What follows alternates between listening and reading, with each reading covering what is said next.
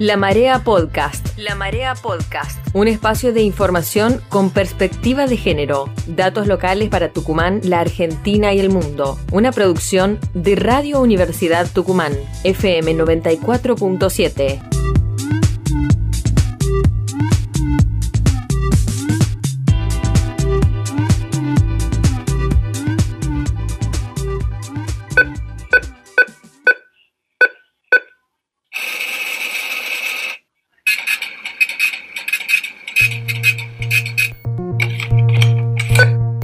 Habló Lupe, la mujer que denunció a Bussi por abuso sexual. La mujer que denunció al legislador tucumano Ricardo Bussi por abuso sexual y robo de identidad en junio del 2020 rompió el silencio. Tras el apoyo recibido en la marcha del Día Internacional de la Mujer en Tucumán, Lupe, seudónimo elegido para preservar su identidad, se animó a contar su historia. El apoyo que tengo de todas, de mucha gente que me está conteniendo, que me hace sentir mucho mejor. Me sentí muy fuerte porque las tenía a todas conmigo. Durante más de nueve meses no hizo pública su denuncia en los medios de comunicación debido a las amenazas y ataques que sufrió el año pasado. No salgo, no, no puedo salir ni siquiera al comedor porque tengo miedo me han pegado tiros en mi casa, me, me han amedretado, me han tirado piedras, me han entrado a la casa y veo una ventana y me da miedo que me pueden disparar o que me va a agarrar alguien. Como adentro de mi pieza no salgo. Y me ha sido muy difícil hasta cuando tenía que hacer la audiencia Obviamente en mi casa no se la puede hacer porque yo tengo dos chiquitas, juegan, no la puedo hacer casa tampoco. Así que me tenían que traer acá al estudio para que sean las audiencias. A mediados de 2020, ella descubrió que en un banco privado había una cuenta a su nombre con grandes movimientos de dinero. Desconoció ante el gerente del banco esas transacciones, pidió el cierre de esa cuenta y fue en búsqueda de explicaciones ante dirigentes de Fuerza Republicana partido político fundado por el genocida Antonio Ricardo Bussi y que tiene como presidente a Ricardo Bussi, su hijo y actual legislador. Yo eh, tenía que cobrar porque supuestamente ellos me iban a arreglar una situación de mi asignación universal por hijo y me tenían que, bueno, cobrar el beneficio por trabajar ahí en el partido y que a fines de enero me iba a salir la plata. Entonces yo fui al banco al Banco Galicia, me dijo que iba, me iba a salir el dinero en el, donde yo cobraba los haberes. Y me dice, sí, a mí me parece que tenés dos cuentas. Y en una tenés una suma de 600 mil pesos. Y le dije que no, que es imposible que tengas plata. Y, y me dice, bueno, vos no la, la negás, digamos, que, que, la cuenta es tuya, dice, la tenés. No, no es mía, yo nunca he venido a abrir una cuenta, pero ¿quién me va a abrir a mí una cuenta si, lo digo, si yo cobro asignación? También recurrió a concejales de las Talitas, de donde ella es oriunda, pero tampoco obtuvo respuestas concretas. Yo lo único que quería es que me solucionen eso, porque me había parecido esa plata que no era mía. Y yo nunca he abierto ninguna cuenta.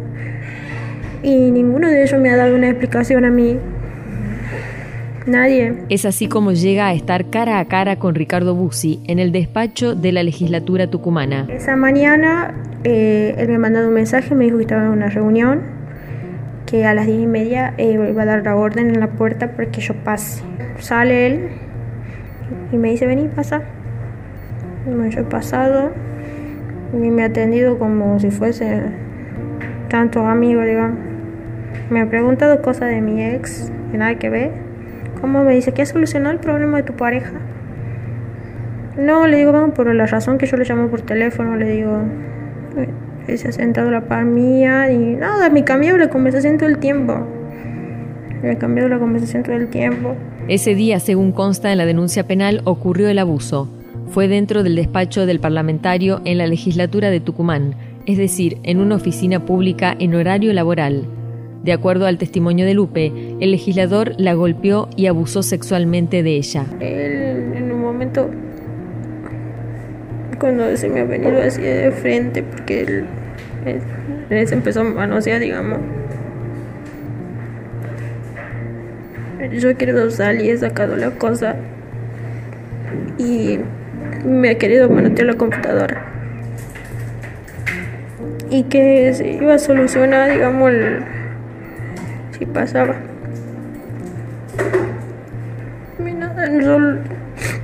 me acuerdo que me ha, me ha empujado ahí al lado de la mesa que estaba un café y la computadora se me la ha caído en el piso. Y me ha agarrado del pelo y me han pegado ahí. Y levanto mi cosa después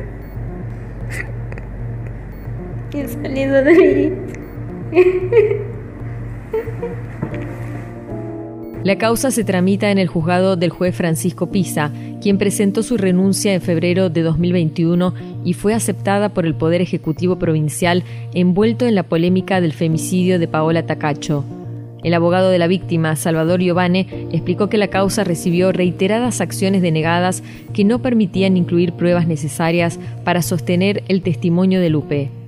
Tampoco avanzó el pedido de desafuero contra el acusado, el legislador Ricardo Bussi. Arrancó la denuncia, se hizo la denuncia en su momento, fue ampliada después posterior. Las pruebas que se pidieron en su momento, ninguna fue este, autorizada. No se le han hecho lo psicológico a la víctima. Hasta el día de hoy estamos esperando las medidas de prueba que se pidieron a posteriori, algunas más fueron incluso denegadas, como la cuestión de la computadora, tenía que peritarse entera, porque dentro de ella está prueba de los peritos, la prueba de, la, cuestión económica. Sin embargo, no se quiso, el juez dijo que no lo iba a peritar, que lo único que iba a peritar era la localización GPS.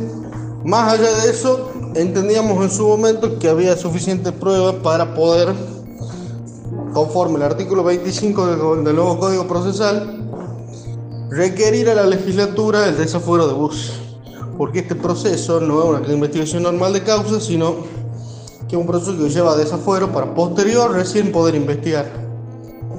Entendíamos que había elementos suficientes, se pidió que se haga requerimiento y los requerimientos todavía están eh, a la espera de tratamiento. La nueva información dentro de la causa penal es que el día 23 de marzo la justicia autorizó conceder el régimen de protección de testigo a Lupe, quien tenía denegada la medida de seguridad y por eso había sufrido desde amenazas hasta el saqueo de su vivienda. La notificación de que se le va a conceder el régimen de protección de testigo a Lupe, este, me lo acaban de notificar, de informar recién.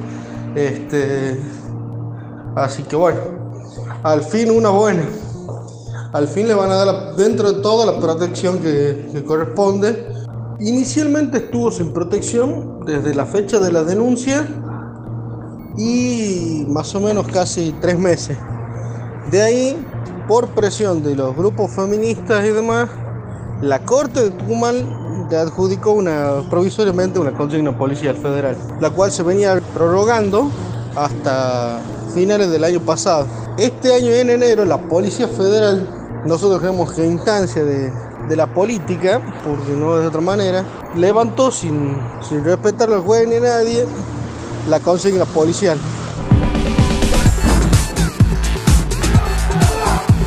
Esto fue La Marea Podcast, un espacio de información con perspectiva de género, producido por Radio Universidad Tucumán, FM 94.7.